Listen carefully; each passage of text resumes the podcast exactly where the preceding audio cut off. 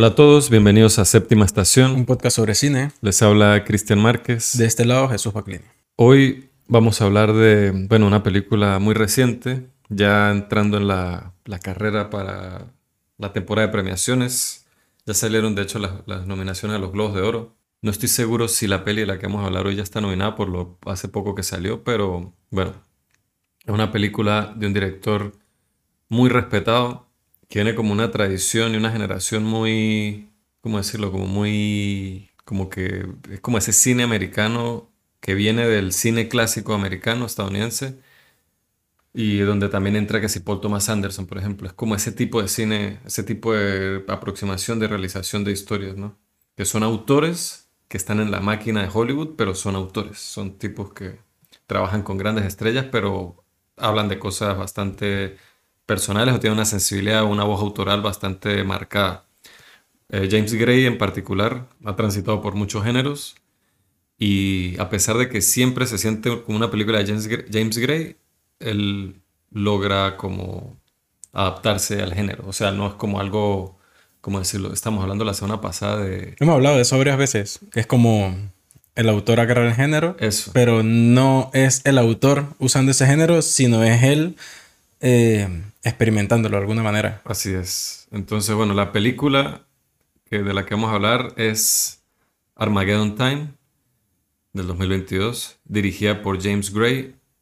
Esta es la primera que veo de él. Es la primera que usted ve. Sí. Bueno, es una película que este tipo de autores siempre llegan como a un momento de su carrera donde hacen estas películas como personales, autobiográficas, Claro que en hablan de sí- la infancia y tal. En sí no hay una especie de plot, no hay como una historia o un final que hay que llegar, sino es mostrar momentos, en este caso en los coming of age de este estilo, mostrar como retazos importantes para ellos en su infancia o adolescencia y que los marcaron y también como esa visión muy subjetiva de ellos, de sus padres, de su familia, de sus amigos, de su entorno. Hay, por ejemplo, hay como cuestiones políticas que no son principales, o sea, no son protagonistas. Al final O sea, ayudan a el complementar el contexto. exacto. Eso Pero el para el niño, importante. para el, para el punto de vista que es de un niño, es algo que no le afecta directamente. Yo, bueno, ya hablaremos de eso, pero yo creo que, que sí que la película tiene como un, una hace como afirmaciones muy fuertes con respecto a, la, a cómo juega la parte política con la parte, como con la vida de la casa y la visión de los padres, de la sociedad y de las cosas, de su manera abierta de ver el mundo, comparado con sus visiones políticas, que es, es contradictorio y al mismo tiempo, bueno, ya hablaremos de eso, pero quería mencionar al principio que, bueno, el, el elenco es pesos pesados aquí esta película y lo James Gray, las películas de James Gray suelen ser, suelen ser así. Aquí tenemos a Han Hathaway, a Anthony Hopkins, a Jeremy Strong, que son Han Hathaway y Jeremy Strong son los padres de eh, Banks Repeta, que es el niño, Paul. Paul Graff, la familia Graff, y Anthony Hopkins es el abuelo. Y Johnny Davis interpreta, digo, Jalen Webb interpreta a Johnny Davis, que es el amigo de, de Paul. Eh, ti como un aire me recordó a, no sé si la postura o las expresiones que hace, un poco a... Joder, se me fue. El de Get Out y... a- Ah, sí, sí tiene un aire a... ¿En serio? Siempre hablamos de él casi que en cada podcast. Como somos casi que fans, los fans de él, número uno, este... Ven, el de Sicario, el de Black Mirror, el Brutal, de brutal, somos los mejores, el somos los máximos. Somos los mejores podcasters de cine, ¿no? Se los tengo en 5, 4, Daniel Caluya. Daniel Caluya. Sí, sí, tiene un aire. ¿Cómo nos va a pasar. Sí, tiene un aire de. Como que a mí se me olvidó Emily Blunt. La Ah, sí. vez esa noche no dormí. weón. Este, pero es interesante. Yo escuché un podcast donde entrevistaron a James Gray, que por cierto, lo recomiendo mucho. No este podcast específico que escuché, sino a James Gray escucharlo hablar sobre sus películas o opinar sobre, sobre arte o sociedad o cosas. Es un tipo bastante detallista, como muy incisivo, con una opinión muy fuerte sobre las cosas, ya sea que uno esté de acuerdo o no. Es un tipo que da gusto escucharlo hablar. Es como muy... O sea, es... Porque hay directores, o, sustancia. hay directores o eso que hay que sacarles, men, como para que medio digan algo. Como por ejemplo Roger Eggers. Roger Eggers no es un tipo así que este eh, James Gray siento que podría escribir como un ensayo sobre las cosas que habla.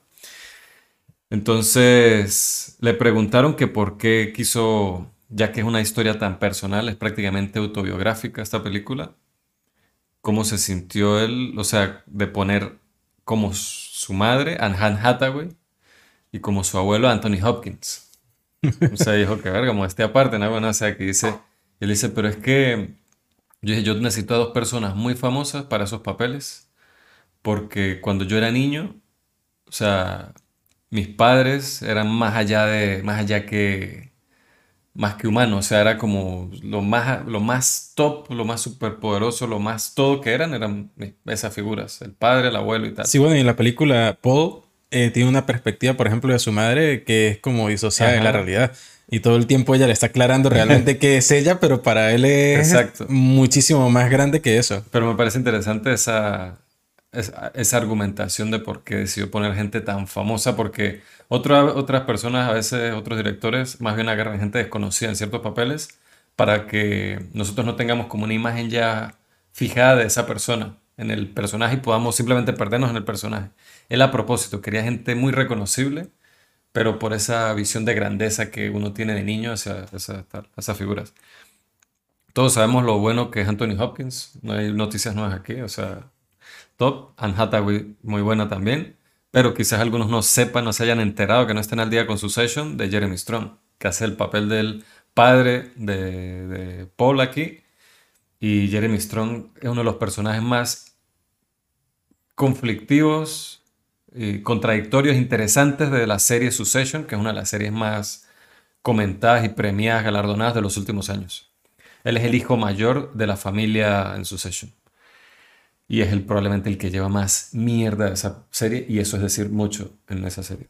Pero es un tipo que toma muy malas decisiones. Pero bueno, él es muy bueno y me gustó verlo aquí, hacerle un papel. Al principio, cuando lo vi, creí que iba a hacer un papel más pequeño, pero tiene bastante. No, hay momentos muy importantes con tiene él. Tiene bastante jugo. Que como cuando uno recuerda la infancia, ¿no? Hay momentos que uno lo marcan. Aquí creo que con él muestran exactamente los momentos que marcaron a Paul de su padre. Y es, y es curioso porque al principio yo dije, estos padres comparados con los padres latinos son súper suaves. Cuando él empieza a decir que va a pararse a pedir comida china, ellos que cuelga el teléfono, que no sé qué, y se para y no, sí, él, casi que burlándose los papás, y él no, no se comió la comida, se paró de la mesa y se fue a pedir comida enfrente de ellos.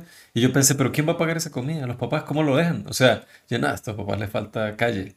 Y después dije, ok, o sea, me pareció raro eso, como que después lo estrictos es como el vaso se va llenando y llega un punto en el que se o sea, es como las cosas, las cosas que ellos están dispuestos a, como bueno, eh, lo regañan y tal, y las que sí son inaceptables completamente. A mí me recordó mi experiencia.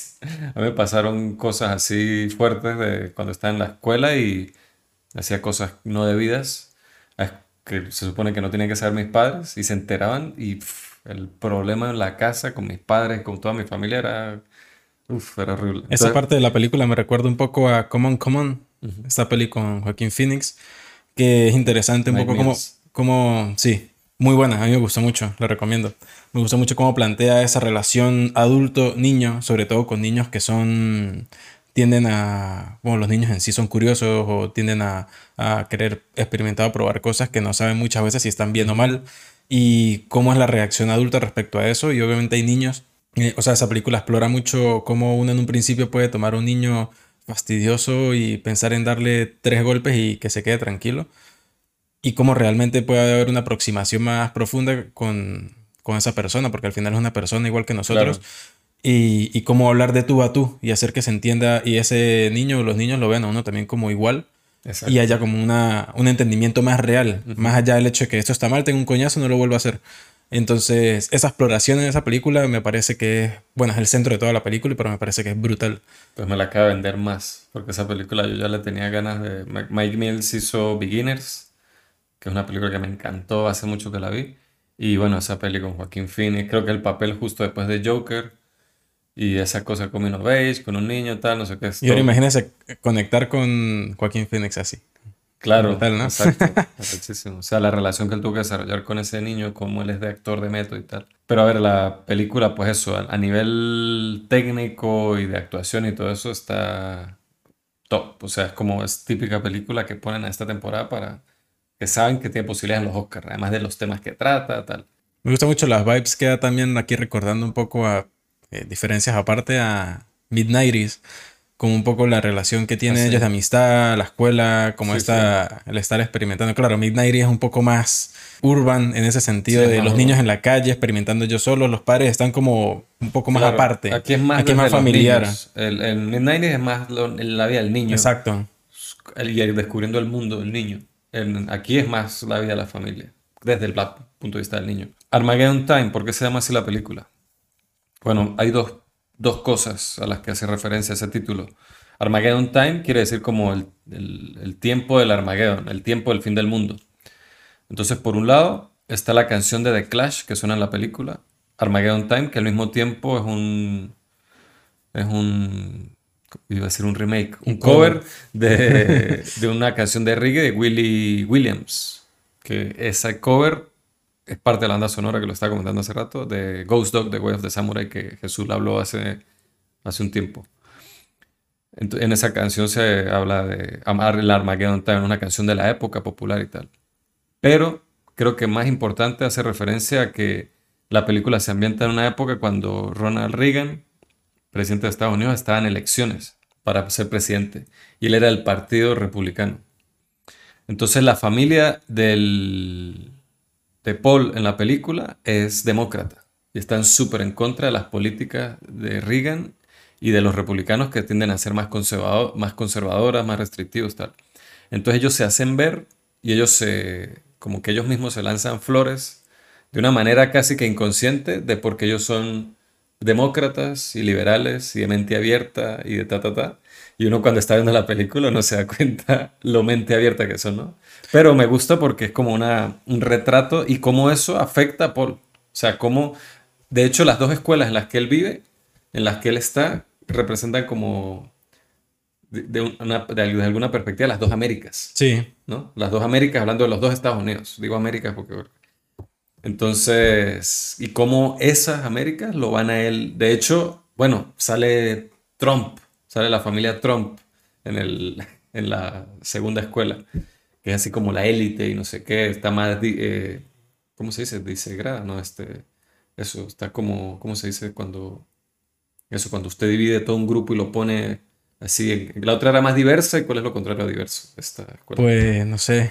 Bueno, Era una escuela privada así como más, más élite, no sé encuadrada, más Pero eso de que, de que la otra escuela tenía estudiantes de distintas clases sociales y distintas zonas de la ciudad, la, la escuela pública. En cambio, en la escuela privada todos vienen de familias donde tienen más o menos la misma clase social y estatus social y todo. que eso que habla de la familia y que ellos mismos se echan flores. A mí me parece que también es una perspectiva muy real de Total. que se vive hoy en día también, porque hay personas que obviamente están abiertas a como a querer cambiar su perspectiva de las cosas, eh, sobre todo hoy en día respecto al discurso, discurso no, sobre la conversación respecto a la homofobia, el racismo, eh, las clases sociales también. Y hay personas que realmente no han tenido la oportunidad como de, de conocer más allá de lo que les han enseñado de pequeños. Claro. A nivel familiar, social, religioso, que sobre todo el religioso siempre como que encasilla mucho la mentalidad de las personas pero que están abiertas a eso, como a entender o querer saber, y siempre en sus actitudes del día a día manifiestan cosas obviamente contrarias. Y creo que esta familia, al menos al tener esa intención, y sobre todo las conversaciones que tiene Paul con Anthony Hopkins, que me parece que las cosas que le dice son muy importantes, marcan como ese, esa pauta para que cuando él crezca tenga, si no completamente, la mente mucho más abierta que la que tuvo sus padres, y luego su hijo o sus hijos van a ser más que eso, y así sucesivamente. A mí me gusta mucho cuando Paul le reclama al papá, tú solo quieres que sea igual que tú. ¿Y el qué dijiste? El papá uno ya en ese punto había visto los, lo rudo que era. Dice que tú quieres que tú lo único que quieres que sea igual que tú. Y no, no, no, my boy. Yo no quiero que sea igual que yo. Quiero que sea mucho mejor que yo. Esa parte me gustó. Porque que entonces uno se pone a ver y, y la película trata un poco sobre eso, sobre... o sea, es como sobre la crianza, sobre cómo lo criaron a él. Claro, al final ellos son personas también, ellos no saben la fórmula secreta que uno siempre cree que los padres son perfectos y cuando uno crece uno se da cuenta, Sí. coño. O sea, obviamente hubo cosas que pudieron haber hecho mejor, pero hicieron lo que pudieron y, y al final eso no determina que sean buenos o malos padres, sino más allá de eso, que, que tanto como amor había ahí, ¿no? Claro. Y estos padres tienen mucho amor por sus hijos, a pesar de que toman a veces actitudes o acciones que pueden demostrar lo contrario, pero lo hacen porque es su forma en- de tratar de hacer que las cosas estén bien y que Claro, sean como bien ellos para creen ellos. que se corrigen y se arreglan las cosas. Pero me, me desvié. Armageddon Time, ¿por qué se llama así? Bueno, Reagan tal, no sé qué. Una parte del discurso de Reagan era que él decía, él dijo, infamemente dijo, si los demócratas vuelven a ganar, esta generación vivirá Armageddon Time. Esta generación vivirá como el fin de los tiempos. Entonces, esa ansiedad política, social de esa época, todos se la, se la tiran encima, de alguna manera, indirecta o directamente, le cae encima a Paul. Claro, y que al final también el conflicto nuclear, o sea, todo el problema alrededor de las bombas nucleares y, la, todo eso. estaba como muy reciente, todavía, eh, todavía picaba esa cicatriz. Sí, sí, sí, todavía. Entonces, en ese sentido me parece que, que a pesar de que es una película muy simplecita en la superficie, o sea, simplecita en el sentido de que es una película sobre la familia y no sé qué, como que ya hemos visto esto, ¿no? O sea, cuando estoy viendo esta película no siento que estoy, me está sorprendiendo, que generalmente cuando una película me gusta mucho es porque me sorprende por algún aspecto. No, me sorprende no quiere decir que la historia tiene un giro que me sorprendió. Hay detalles de películas que no tienen que ver con la historia, con un giro, con algo que me sorprende. Esta película no me sorprende, pero igual me, la aprecié mucho y me entretuvo constantemente. O sea, cuando hubo un tiempo, yo me di cuenta que ya como que la historia, como que iba terminándose la película y fue cuando me acordé, verga, ¿cuánto llevará esto? O sea, como que nunca había pensado ni en la duración de la película, ni nadie de repente se terminó y yo en los últimos meses que parar una película es una cosa que me da sueño, que no sé qué, qué tal. Y esta película la vi fresquísimo, como que me mantuvo entretenido tal. Yo creo que da, gusto, es una película que da gusto ver. Da gusto ver. es, como, esas películas que uno dice, quiero ver algo que no es que me haga sentir bien, pero que sea chill y que me guste. Y que no sea una cosa así súper comercial y tal, de cerebral, pero que sea fácil de digerir. Es como una tacita de chocolate caliente. Lo que sí es que al final, a mí me dejó como un mal sabor de boca, si de ser sincero, porque obviamente uno espera que las palabras de, de su abuelo, en algún punto, hay momentos en la película en los que él recuerda cuando lo que le dijeron sus padres, lo que le dijo su abuelo, lo que le dijo no sé quién, y uno oye las voces de fondo y él está que se acostado en la cama y, y recordando esto. Sucede varias veces. Entonces al final yo pensé que iba a suceder eso mismo, él escuchando una de las cosas que le había dicho su abuelo. Y iba a ser intentar hacer algo al respecto a lo que estaba sucediendo ya al final de la película. Y al final él no lo hace, simplemente se va y ya. Y. No me parece que eso es más realista. Sí, pero me dolió un poco, pues. Claro, bueno, pero esa es la idea. No digo que esté mal, me parece brutal, pero por eso digo que me deja como mal sabor de ah, boca, porque fue como. Coño, y lo que le dice el papá, el mundo es muy injusto y a veces no es que hayan personas, no es que tú seas una persona buena o una persona mala, Simplemente esa, hay injusticia y no podemos hacer nada al e, respecto. Ese como giro con el papá, porque uno dice, listo, el papá lo mató, lo va a matar. Ya con lo que había pasado antes con el papá, eso que pasa al final, la manera en que el papá reacciona y le da esa lección, es como digo, son como lecciones, es como innovation total, es como esta cosa del darse cuenta un poco de cómo está funcionando el mundo, ya dejando de ser un niño, ya viendo, y cómo eso es, es muy, o sea, no es, no es, una, no es un descubrimiento que como positivo. Es... Yo diría que no es negativo, pero sí el niño lo ve así como que, uff, esto es más ladilla, más jodido, más complicado de lo que creí. Así que dice, prefiero que me agarren el coñazo antes de pasar por esto. entonces, que hablando del abuelo, Anthony Hopkins, que todos lo amamos, él hace un papel increíble, pero en papel, ese personaje y la interacción que tiene ese personaje con este niño es tan fácil que quede tan mal en papel eso. Es tan cursi, tan panfletero, tan educacional, pero así de una manera obvia. Y este cabrón lo hace funcionar. O sea, pero... se da cuenta que el tono en el que él dice esas cosas, obviamente lo que dice tiene como este cariño, amor y quiere que esto se le cale para que sea mejor en su vida. Pero la forma en la que lo dice es como el clásico tipo de... Sí, eh, como que dice las cosas... Es que más bien no. Hay un punto donde sí, al final cuando... Que me gusta cuando... Que es cuando me creí más al personaje. Porque uno lo quiere, pero digo, este personaje me parece irreal con todos los demás personajes que hay en la película. Es demasiado idealizado, demasiado perfecto. Y la manera en que el niño lo ve y interactúa con él, o sea, me parece súper bonito. Y yo también tengo un abuelo que quiero mucho y tengo una relación con él, pero... Pero esto me parecía de mentiras. O sea, me parecía muy fantasioso.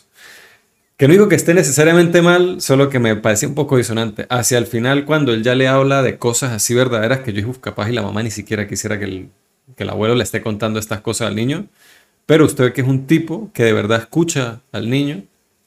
Lo trata como igual. Y sabe que ya es momento de que escuche ciertas cosas y es preferible que la escuche de él que de un extraño por ahí o lo que sea. Le empieza a hablar de esto y, y él queda como con, pensando en esa mierda cuando se va a dormir, queda como con con la cabeza así lo que usted está A mí, diciendo. a mí toda esa conversación cuando van a volar este cohete, están en el parque, me parece brutal. Toda esa escena me a parece mí cool. esa escena, pero es que yo no podía evitar sentir, es como muy discursivo. Pero es que ahí es cuando le dice todo esto. Que lo trata rudo, No. le dice grosería. Y dije, sí, dije esta grosería. Ah, no, bueno, eso. que- Ah, no, claro, cuando le dice lo del niño, le- que él no hizo nada, ¿no? Eso está brutal. No, yo hablo de cuando él está en la habitación, que él se sienta como para hablarle de por qué se portó Mm, mal está con la mamá. la Que le habla como de la experiencia de él de la guerra, de la mamá, que no sé qué, los campos de cosas. No sé qué coño le cuenta así como bastante turbio, que él queda como... Claro, pero a mí eso me parece denso para contárselo a un niño Eso así. es lo que digo, que digo que la mamá capaz y no le hubiera gustado que le esté contando eso.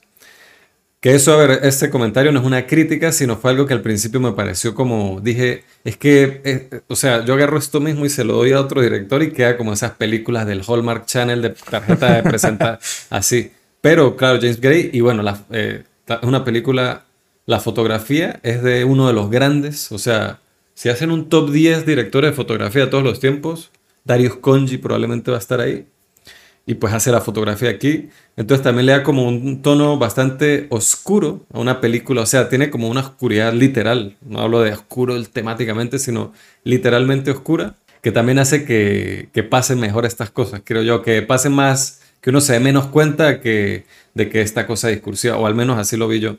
Darius Conji, para el que no esté familiarizado, vamos a hacer un pequeño recorrido.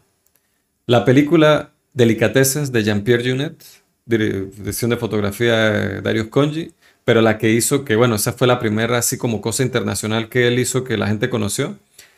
Pero la que lo lanzó así a la fama total fue Seven de David Fincher. Ahí fue cuando Darius Conji puf, se volvió como un... Estaba así en el top 5 de la lista telefónica de directores de fotografía de Hollywood. Y a ver, entre tantas películas, también hizo Alien Resurrection, The Beach con Danny Boyle, Panic Room con Fincher, este... Funny con Games con. Funny Games con Haneke, ¿cómo? Con menos de eso ya tienen suficiente para Midnight in. Paris con Woody Allen, eh, publicidades de Dior, eh, videos de Lady Gaga, Amour de Haneke, Okja de Bong Joon-ho, o sea, ha trabajado con los grandes, con los Too Old to Die Young de Nicolas Winding Refn, que es una serie que vi yo y la mamá de ese huevón, porque más nadie la vio, una, que cada capítulo duraba una hora y media, cada capítulo era inmamable, extra violenta, y lo, yo, la única razón por la que vale la pena ver esa serie es por la fotografía. Uncut Gems también hizo la fotografía, además de que vemos que hay como mucha variedad. Y Bardo, la nueva película de Iñárritu que no ha salido, también es de Darius Conji. Entonces, bueno, Que esa también hay que hablar. Estaba en buenas manos este, James Gray con, la dirección de fotografía. Tenía un tipo aquí que es un grande. Darius Conji es de Irán y hay un podcast de Roger Dickens, de, ¿cómo se llama? Tim Dickens, que es el podcast de Roger Dickens con su esposa, donde habla con Darius Conji por una hora y media. O sea, el que le interese, vea esa mierda, es increíble. Escúchela, perdón. Entonces, sí, es como una, es como una, como una comida, que no es mi comida favorita, pero coño, está bueno. Y quedé satisfecho, no quedé full, pero quedé como bien. Esa, esa es como la sensación que me dejó esta película.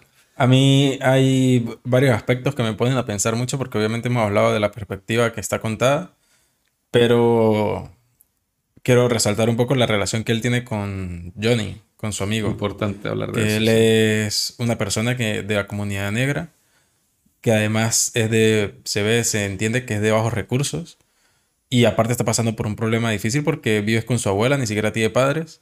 Una abuela que está incapacitada, o sea, él vive por su cuenta, básicamente en, un- en, un- en un- una casa con su abuela. Pero la tienen- abuela no lo mantiene, ni lo cuida, ni le hace comida, nada. Y que ya tienen 11, Ajá, 12 11 ellos. ajá. O sea, bueno, él, él es un año mayor porque Repitió. resaltan que repitió año.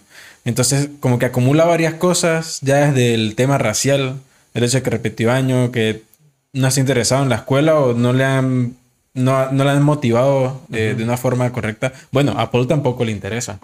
Pero mire cómo afecta a Paul, eh, como ese desinterés que de alguna manera obviamente le afecta, pero ¿qué hacen cuando él le afecta? O sea, ¿cuál es la alternativa? Meterlo en una escuela que sea más estricta. ¿Cuál es la alternativa de Johnny? Pues dejar la escuela No, y ver o qué hace solo- con su vida en la O calle. solo si el profesor está de espalda y los niños empiezan a reír por algo que hizo Paul, y el profesor voltea y de una vez señala a Johnny. Porque él es el mala conducta, es el negrito de la clase, es no sé qué. Y entonces, y Paul es, es muy buen, muy cool como la película hace, refleja eso, sin que nos los digan. Es como que nos muestra una situación y Paul es el que se da cuenta de que, de que las acciones de él a veces no solo lo van a afectar a él. Tiene Claro. que- él tiene que aprender a que sus acciones pueden afectar a, a sus amigos. Entonces, en ese sentido que le hablé a usted, a mí me recordó mucho una película que se llama Blind Spotting. Blind Spotting. Que es una película así de ese, de ese rollo cine independiente estadounidense del 2018, de dos amigos del barrio que están metidos así como en un, están bien en un contexto bastante jodido, pero uno es blanco y el otro es negro. Y el, y el pana negro quiere de alguna manera echarle bola y salir adelante y salirse de ahí. O sea, él no quiere que su vida sea eso. El blanco está, está como en esa sintonía del barrio, Un Jesse party, desastre. No, Jesse Pinkman es un wannabe y tal. Este tipo sí era un tipo de barrio así. Jesse Pinkman es un wannabe que se convierte en un tipo rudo.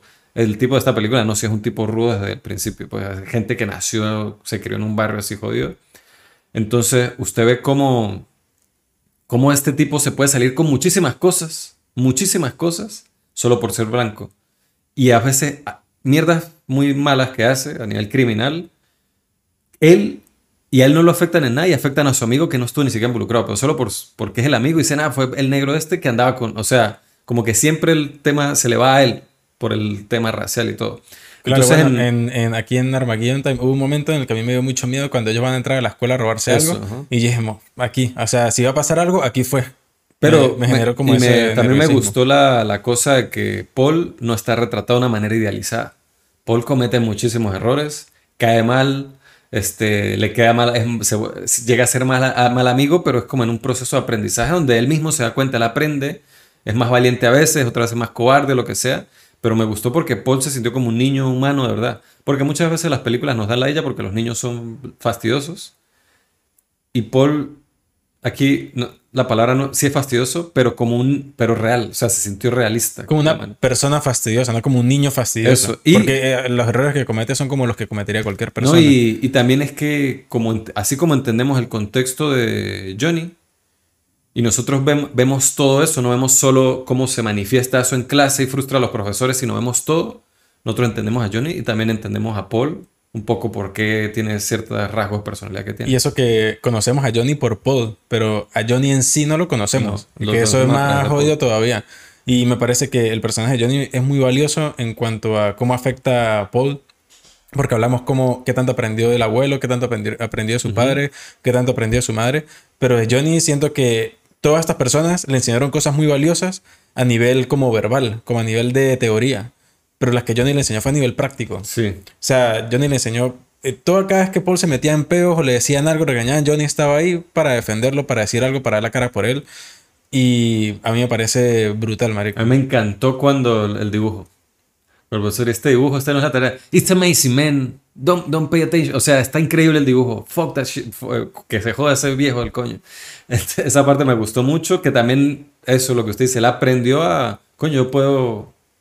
Puedo, o sea, como que él tiene como esta, este paraguas de autoridad que son los profesores y los adultos y tal. Pero él, a Johnny fue la primera persona que él quizás vio que lo desafía de una manera que él, como que dice, coño, sí. Ahora ya necesito saber qué pasó con Johnny. Le- Eso, de eso iba a hablar. Este, Johnny está inspirado en un amigo que tuvo James Gray, que, del que él no supo más, tal cual, después de que fue a la cárcel. Dice que no lo volvió a ver más nunca y solo supo que seis años después murió en, un, en, un, en un negocio con drogas que salió mal y murió. Esa es la vida, man. Sé que lo podrían contar de una forma Sí. más. Pero me- mejor como, como la película de una manera deja, a ver, sin hacer spoilers, pero la película no llega hasta ahí. Es un momento específico de la vida de esta gente que se transcurre que en un mes, quizás menos. Sí, Y, podría ser. Y pues eso es como, como esa, ese proceso de aprendizaje de, de Paul. Triste, pero. Sí. la, la, la, la película está buena. Sí, sí. A mí me gustó bastante. Y otra cosa también eh, es como. Cada vez que uno volvía a ver a Johnny, siempre estaba como peor. Sí, bueno. O sea, cada vez que él se encontraba con Paul, era como que algo nuevo le había pasado o, o algo, o algo le había afectado, ya sea su vida o físicamente también. Terminaba durmiendo en la, en la casita esa que le había construido el papá Paul ahí en el jardín. O sea, me parece como muy. Y cuando Paul jodido. dice, esta, esta casa me la construyó mi papá, y el, y el, que son momentos pequeños que la, la película no hace un primer plano de él reaccionando. De hecho, están en, de espaldas en la oscuridad mientras están hablando de esto, como casual, pero son detalles bonitos donde él dice la manera en que reacciona Johnny. Tu papá construyó todo esto solo para ti. Lo dice así. Y sí, Paul, sí, sigue hablando. Y Johnny, ah, o sea, ahí no, no sigue de ahí, como que, como digo, la película subraya la reacción de Johnny, pero es un, son detalles que, que coño, que, que la, hacen uno verlo como, de, como, como ve Paul la vida y cómo la ve Johnny, como Paul quizás da muchas cosas por sentado que para Johnny no... Claro. Que dice, "Me- mi familia es súper rich, mi familia es súper rica. Ese es otro punto. Él dice Este, eso Mi y mamá no es la lo son. jefa de la escuela. Yo también dije, verga, y cuando ya no lo son, la mamá no es la jefa un coño de la escuela. Pero es como él lo ve. Claro, él está disociado Pues totalmente de la realidad. Está disociado totalmente. A mí también me hizo pensar mucho, men, en una película que me encantó, men. Es una de las películas más bonitas que he visto este año. De... El director iraní de Close Up y de Taste of Cherry. No puede ser. Aquí. es- No. Ah, sí, este... Eh, no, aquí Kaurismäki es finlandés. ¿Kiarostami o Kaurismäki? Abbas Kiarostami. Abbas... Yo los confundo. Aki Kaurismäki es de Finlandia. Ajá. Y Abbas Kiarostami es de Irán. Sí, yo también los confundo. Bueno, el de Abbas Kiarostami, que se llama ¿Dónde está la casa de mi amigo? Where is my friend's house? Y la película trata, a ver, la película empieza con unos niños en una escuela, una escuelita, pero de lo más humilde, en un pueblo rural alejado por allá en Irán. Y, y uno de estos niños, el profesor está revisando los cuadernos para ver si hicieron la tarea, los deberes. Y uno de estos niños no lo hizo. Pero lo que nosotros estamos viendo es la cara de, bueno, sí vemos la cara del niño, pero vemos la cara sobre todo de Ahmed, que es el protagonista. Y como Ahmed ve que a su amigo le está el profesor, un profesor súper estricto, regañando horrible, al punto que lo hace llorar porque no hizo la tarea. Entonces, vemos como hizo la película, nos da mucho protagonismo a, cómo Ahmed reacciona, a cómo está reprendiendo a su amigo, así como con temor y con compasión. Fucking iraní. Entonces, el Ahmed pasa a la escuela, no sé qué, con su amigo, le trata de que como que juegan, no sé qué, y Ahmed se va para su casa. Vienen, entonces están en una escuelita y para irse a la casa tienen que caminar horas cada uno para llegar a su casa en otros pueblitos así aledaños. Y cuando llega a la casa, Ahmed está con los deberes, los papás, no sé qué, y de repente revisa el bolso y se da cuenta que se trajo el cuaderno de su amigo. Entonces quiere decir que su amigo no va a poder llevar la tarea al otro día y ya no hay excusa que valga y lo van a volver a regañar. Entonces Ahmed dice, "Ah, tengo que conseguir a mi amigo y darle el cuaderno, pero él no tiene ni puta idea dónde vive. Y allá no hay, eso es, eso es en los 80 en un pueblo rural de Irán y no tienen, o sea, ¿cómo coño llega? Toda la película es Ahmed buscando la casa de su amigo para darle el cuaderno. Y hace la le hace la tarea porque sabe que no le va a dar tiempo de aquí a que llegue y le el cuaderno. A su amigo no le va a dar tiempo de hacer la tarea. Entonces él se la hace y le lleva el cuaderno con la tarea. Y toda la película es él buscando al hermano. Es que solo el concepto, digo, es brillante. weón. Entonces, la película habla mucho sobre esa manera en que los adultos a los niños los tratan como otra cosa, como no como personas, sino los problemas de los niños no son problemas. Si no tienen que ver con, con la escuela o con las reglas del hogar o con hacer los deberes, todo lo que dicen los niños es como que, ah, sí, sí, ah, no sé qué, ah, cállate, que no, que no. No, pero que. Entonces, Ahmed constantemente le trata de explicar a sus padres o a los adultos la situación tan seria, tan jodida que para él es apocalíptica. Y los papás, como que nadie lo ayuda, nadie nunca lo ayuda. Y él solo le echa bolas toda la película para buscar a la. Marico, eso pasa por cada vaina, para buscar a su amigo para el cuarto. Hermosa esa película, hermosa. Yo esa la, la- estuve a punto de ponerla, a punto de verla hace unos meses y no me acuerdo qué pasó, no la vi, o vi Es otra cosa, pero la tengo pendiente. Sí, sí. Igual también, eh, como esa conversación de la amistad en, Ajá. en Armageddon Time, que uno ve el papel del hermano, ¿no? De Paul, que no hemos hablado de él, que Ajá. es un poco mayor y Provoca patearlo. es como esa clase de hermandad que lo que hacen es como odiarse y fastidiarse. Pero esa, esa es como una hermandad estereotípica de esa época, siento yo en Estados Unidos. Porque uno cuando ve series o cosas de esa época estadounidense, como de los 80, principios de los 80, por ahí, como que siempre era así. Como que eran esa relación de hermanos así. Pero yo toda- creo que también es que todas estas películas siempre tienen ese punto subjetivo de cuando eran pequeños y así veían a sus hermanos. Que imagino que estaban eh, alborotados con las hormonas alborotadas, que seguro con sus amigos lo que hacían era agarrarse a coñazos todo el tiempo. Bueno, y pero, también querían tratar pero también, hermano. también siento que es como algo cultural de... También, obviamente, los que han tenido la oportunidad de dar esa voz, como James Gray, no son, no son... A ver, el que hizo la película y se volvió un cineasta famoso no fue Johnny, fue Paul. O sea, si hablamos de la historia de ambos. Y normalmente los que llegan a eso son los Paul, no los Johnny. Los Paul hablan de los amigos Johnny que tuvieron y los que nunca... Eh, Cuarón hace Roma y habla de, de la criada que tuvo. Claro. Pero no es la criada la que se vuelve directora de cine y habla de la persona con la que él trabaja. Pero sí hay. Johnny's que lo logran. No, sí. Pero este tipo de películas generalmente uno ve esta perspectiva, es así pues. Claro. Entonces, quizás también es porque tenemos un sesgo. Por eso hay como cosas que se repiten. Además de como si fuese un género, a pesar de que es la vida. Son películas casi que biográficas, la vida de cada uno de estos cineastas. Pero hay como un sesgo porque eh, la mayoría de estos cineastas, la mayoría, ¿no? como generalizando, es, están como en- son parte de un mismo estrato social, se podría decir. Y que bueno, que la película pues refleja eso también. Ahora me, hace, me pone a pensar un poco como, claro, estamos hablando de un contexto norteamericano, estadounidense, de esa época, eh, y que habían conflictos como muy marcados, ¿no? Que siguen existiendo, pero cada vez ya tienen más visibilidad y por lo tanto tienen más rechazo eh, a nivel social y mundial. Pero ahora eh, contar como estas historias que son tan complicadas, por ejemplo, la de la que usted estaba hablando de Kiarostami, de, de este contexto en los 80 iraní, en un pueblo rural que todo es tan jodido, pero ahora traspolemos, por ejemplo, a nuestro contexto más cercano que es Latinoamérica y plantear como esas mismas circunstancias, porque en Latinoamérica, a ver, yo siento que nosotros de alguna manera fuimos afortunados en muchos aspectos, pero todos estos niños o personas que nosotros hemos conocido desde que somos pequeños hasta siendo grandes y conocemos personas más jóvenes, niños, adolescentes que pasan por situaciones tan jodidas y entender un poco cómo, cómo, cómo son esas historias. ¿Qué, alguna, ¿Qué tanto se puede uno acercar como para poderlas contar? Sí. y que al final nunca van a ser totalmente fieles a, a eso, porque somos, a pesar de que compartimos contextos, somos ajenos al mismo de ellos. Sí, sí, sí.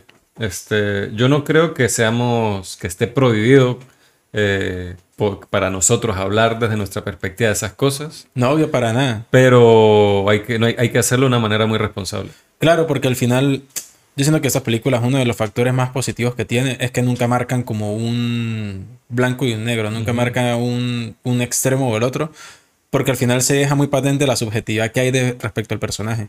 Es como hablar de, no sé, de, estaba acordándome de, ya no estoy aquí, por ejemplo, que no es algo autobiográfico, pero está hablando de una, de una problemática que es la migración y el, como el cerrarse a nuevas cosas y el temor a dejar el pasado atrás, pero es de una perspectiva de unas personas que está claramente pautado que es así. No la está contando pretendiendo ser otra cosa. Ujú. O sea, hay que tener un punto de vista bastante claro y que eso se permita ver en la película. Porque si no, se puede interpretar de muchas maneras y esa no es la intención. Hay cosas, obviamente, que quedan a interpretación, de, pero son cosas más emocionales. Son cosas más que van de lo interno. Bueno, pero a nivel de contexto, circunstancia, eso creo que siempre queda muy claro. A, a mí me pasa con compañeros que han hecho cortos y tal, que generalmente por los temas que trata, que obviamente estamos haciendo cortometrajes con prácticamente nada de presupuesto, son, tenemos que adaptarnos las historias que queremos contar, adaptarlo a esas limitantes.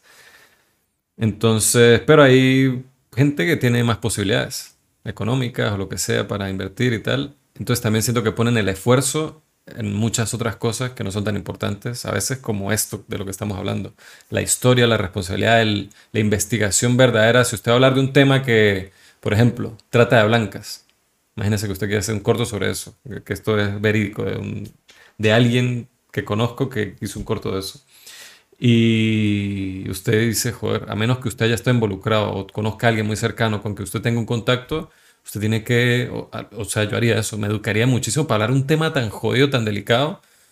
Entonces, esta persona no hizo eso y lo que hizo fue meterle dinero a ese corto y eso, o sea, No funciona. cosa- o sea, no funciona en lo absoluto, en lo absoluto y hasta es una cosa que hasta ofensiva y hasta hace molestar y todo, o sea, ya, como digo, también hay como una responsabilidad que uno tiene, que no, no me quiero poner como súper moralista con eso, pero con temas así, bueno, o sea... Claro, es que hay cosas que son delicadas. Ahí está, por ejemplo... Y, no quiere decir que un tema como ese no puede ser duro. Claro. De hecho, lo tiene que ser. Pero es que hay que tener bases. Por ejemplo, uh, Forever. ¿Usted cree que Lucas Modison, el director de esa película, él no primero no es mujer?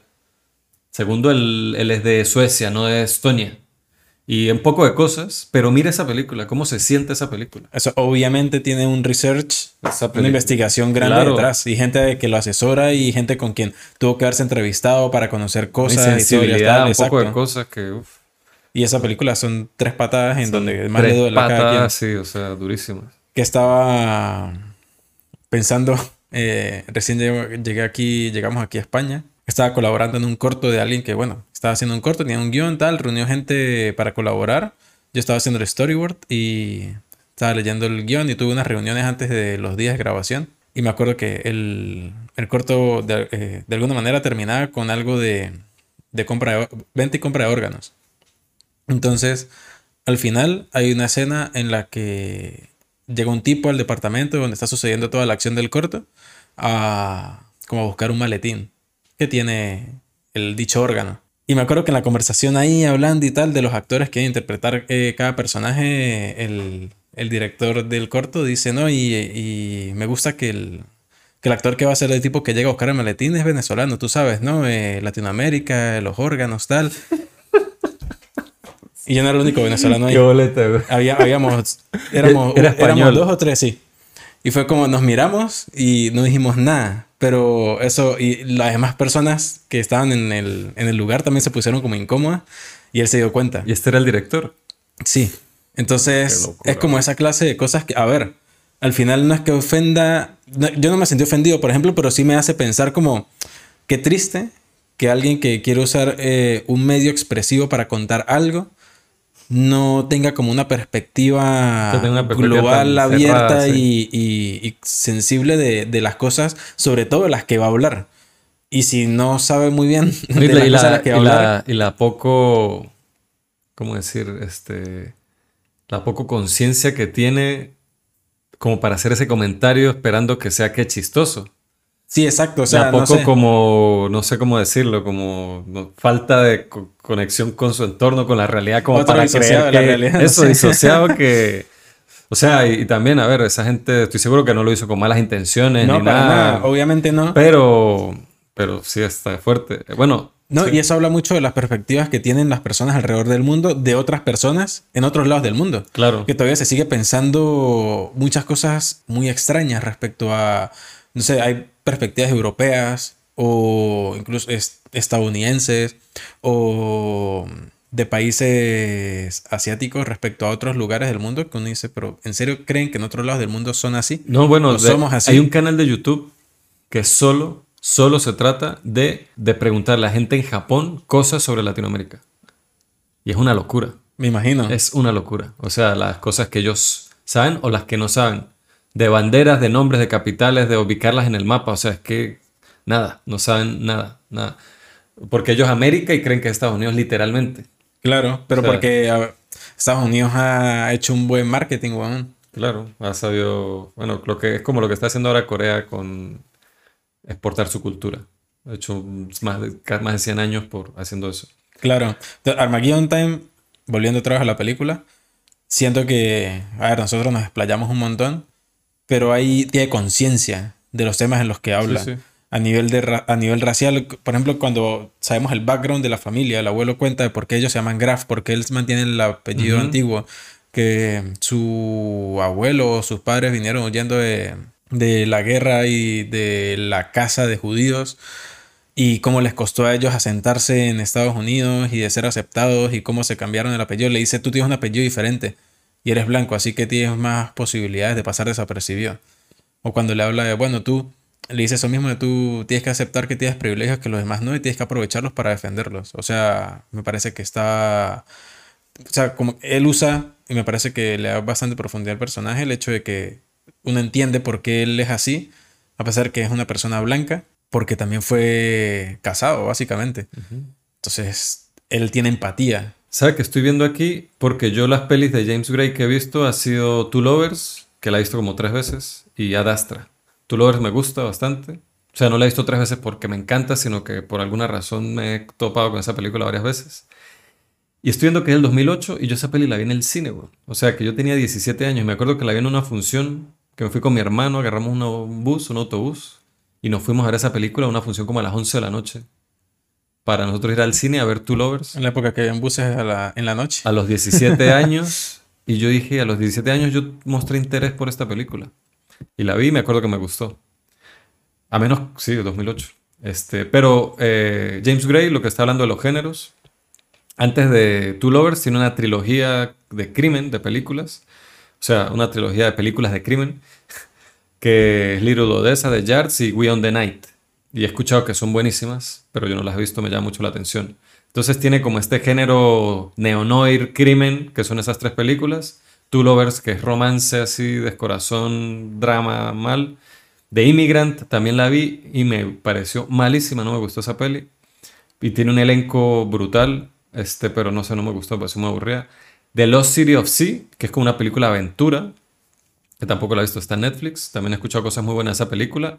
Y Adastra, que ya es duro, ciencia ficción pura y dura, directo. Y Adastra pasó algo curioso porque hubo muchos problemas con, con que James Gray no tuvo libertad corte final, como libertad creativa al final, y él quedó como muy frustrado con el resultado final de esa película. Y a mí esa película me causó como una, tuve como una relación amor-odio con ella, porque las cosas buenas que tiene son espectacularmente buenas, o sea, son increíbles, tiene secuencias que son de las secuencias más así como brutales de ciencia ficción que yo he visto en, en mucho tiempo. Y la idea de la historia está increíble porque es como Apocalypse Now, pero en el espacio, básicamente. o sea, es un tipo que tiene que hacer un viaje para conseguirse con alguien al final que no sabe si está vivo, si está muerto, si está loco, si está bien, si es bueno, si es malo. Y el, eh, el personaje central es Brad Pitt, que es un tipo que es conocido porque no se le acelera el pulso, ni en la, ni en la situación. O sea, un tipo que siempre está cool. Y yo, bueno, Brad Pitt nació para este papel. Entonces, el bicho hace cosas súper extremas y como está con el traje espacial y tal, lo está monitoreando y el tipo nunca le, o sea, siempre está tranquilo en cualquier situación. Entonces, cuando usted el tipo se le hace uno, mierda, el tipo se alteró, ¿qué está pasando? Y, entonces la película no es por algo así, no es por una persecución en la luna. Hay una secuencia que una persecución con unos mineros lunares que es arrechísima. Pero bueno, esa película tuvo problemas, tal. Conozco gente que la amó, que la amó, que la puso entre sus películas favoritas de ese año. A mí, como digo, a mí me, ah, como que no me terminó de cuajar, pero reconozco que tuvo cosas muy buenas. Pero James Gray terminó muy frustrado con esa película. Tuvo un presupuesto de 100 millones de dólares, no recuperó el dinero, tuvo problemas con el estudio, problemas económicos, de todo. Él dijo, fuck that shit. Y, entonces hizo, por eso se lanzó de cabeza a hacer una película súper personal, ya más vuelta al estilo de James Gray, más contenida como Two Lovers, más personal, más íntima, más tal. Y pues nada, es como el contexto que me parece interesante de, de dónde salió un poco Armageddon, además de, que en este podcast que escuché de él, él dijo que le preguntaban eso, ¿por qué crees que todos los directores de cierto tipo como que terminan llegando a este tipo de películas? Y él dice, creo que es una película que todos tenemos dentro y ahí simplemente que vemos como el opening de que la podemos hacer y lo aprovechamos y ya está. Que hubiese sido brutal haber hecho un episodio dedicado así como a James Gray, terminando hablando de Armageddon Time y habiendo visto, a ver, no todas, pero sí al menos más de estas. Pero, si, la, si, la, vida nos diera un poco más. Claro, pero es interesante eso, cómo él ha transitado por muchos géneros, pero siempre con ese estilo de James Gray. Astra quiero verla. Cuando salió no tuve la oportunidad de verla, es como esas que uno le va dando largas, pero a mí que. Yo la vi en el cine y en el cine vale la pena porque muy, visualmente es muy, muy cool. Pero James Gray me parece, Two Lovers me parece una película muy buena, un drama brutal, o sea, muy incómoda, muy dolorosa, muy uno de esos romances que es como que ah, por eso es que a la gente le gustan tanto las comedias románticas, así todas eh, como así, eh, apapachables y, sí, exacto. Porque esto, está, esto retrata muy bien la realidad y no es, o sea, fucked up. Es, como que, uff. Yo creo que es más jodido que ver esa clase de películas igual que con Armageddon, también es contarlas.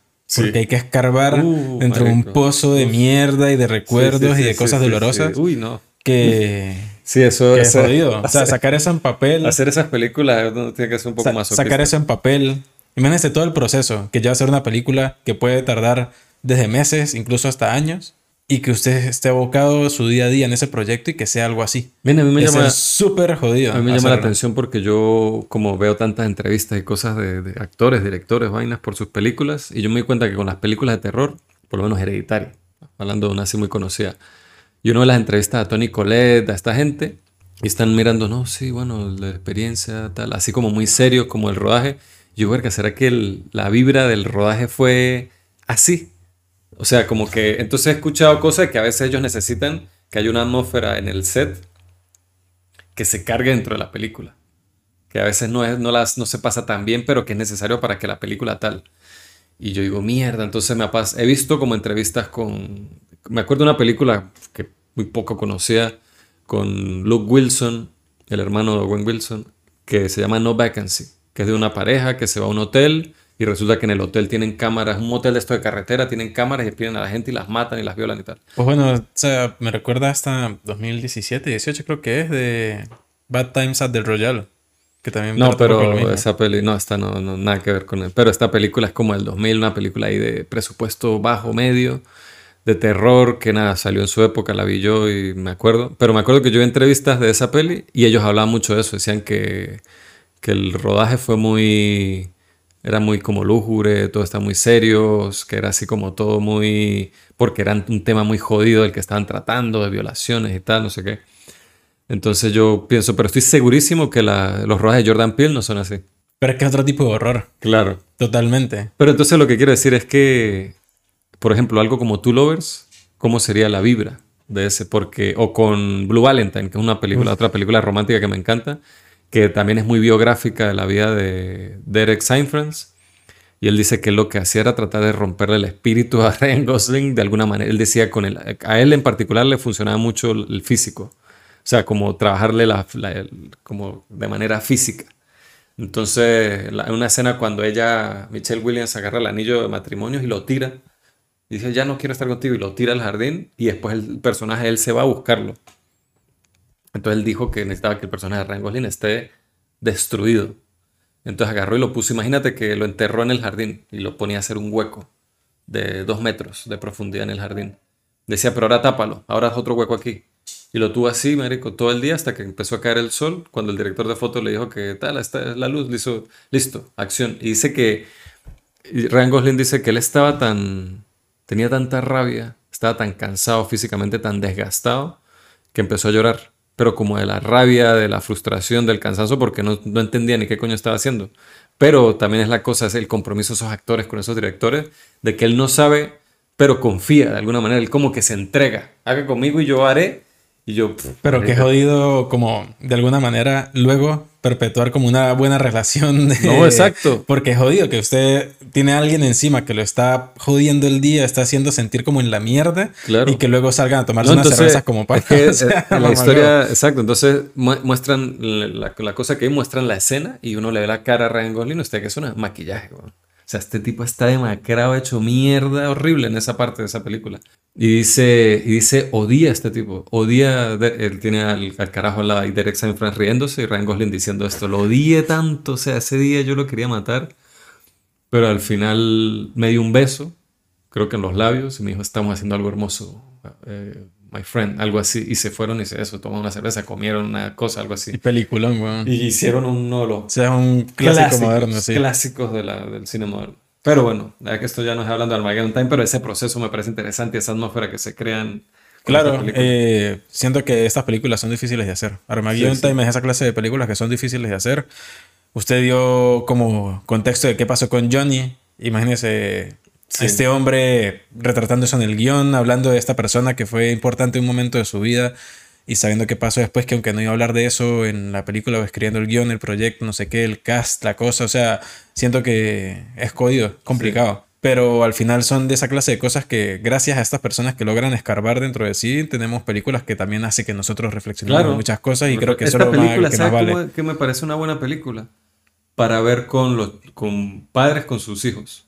O co- la- yo me acuerdo que a mí de chamo a veces me ponían, claro, las típicas películas de acción, la película animada, no sé qué, pero de vez en cuando ponían un drama así como para adultos y uno le terminaba gustando o tal. Esta película me parece que es una buena película para eso, para, para gente joven. Sí, total. A mí, yo, o sea, la terminé de ver y me gustó, pero creo que me gusta más, creo que nos pasa mucho después de hablarle y como sacarle Sí. más cosas, uno como que termina No, yo, yo agarrándole fue más como que él terminó y yo como que, o sea, como que coño, quedé como satisfecho, pero como digo, no fue así como que repleto, pero qué bu- buena peli. O sea, me parece una peli bien, está bueno. Vamos a ver si entra en competencia ahora a pelearse algo en... Sí, seguro. Sobre todo al final, al final de los premios que son los Oscar. ver, sí. ver qué hay por ahí. Recuerden seguirnos en nuestras redes, en Twitter, en Instagram, en YouTube, se pueden suscribir. Eh, también tenemos contenido exclusivo en Buy Me a Coffee y allí también pueden decirnos de qué cosas quieren que hablemos en los episodios. Ustedes también tienen voz y voto por solo 2 euros al mes. Tienen el control en sus manos. Entonces, esto fue Armageddon Time de James Gray. Gracias por acompañarnos y nos vemos la otra semana. Nos vemos. Adiós.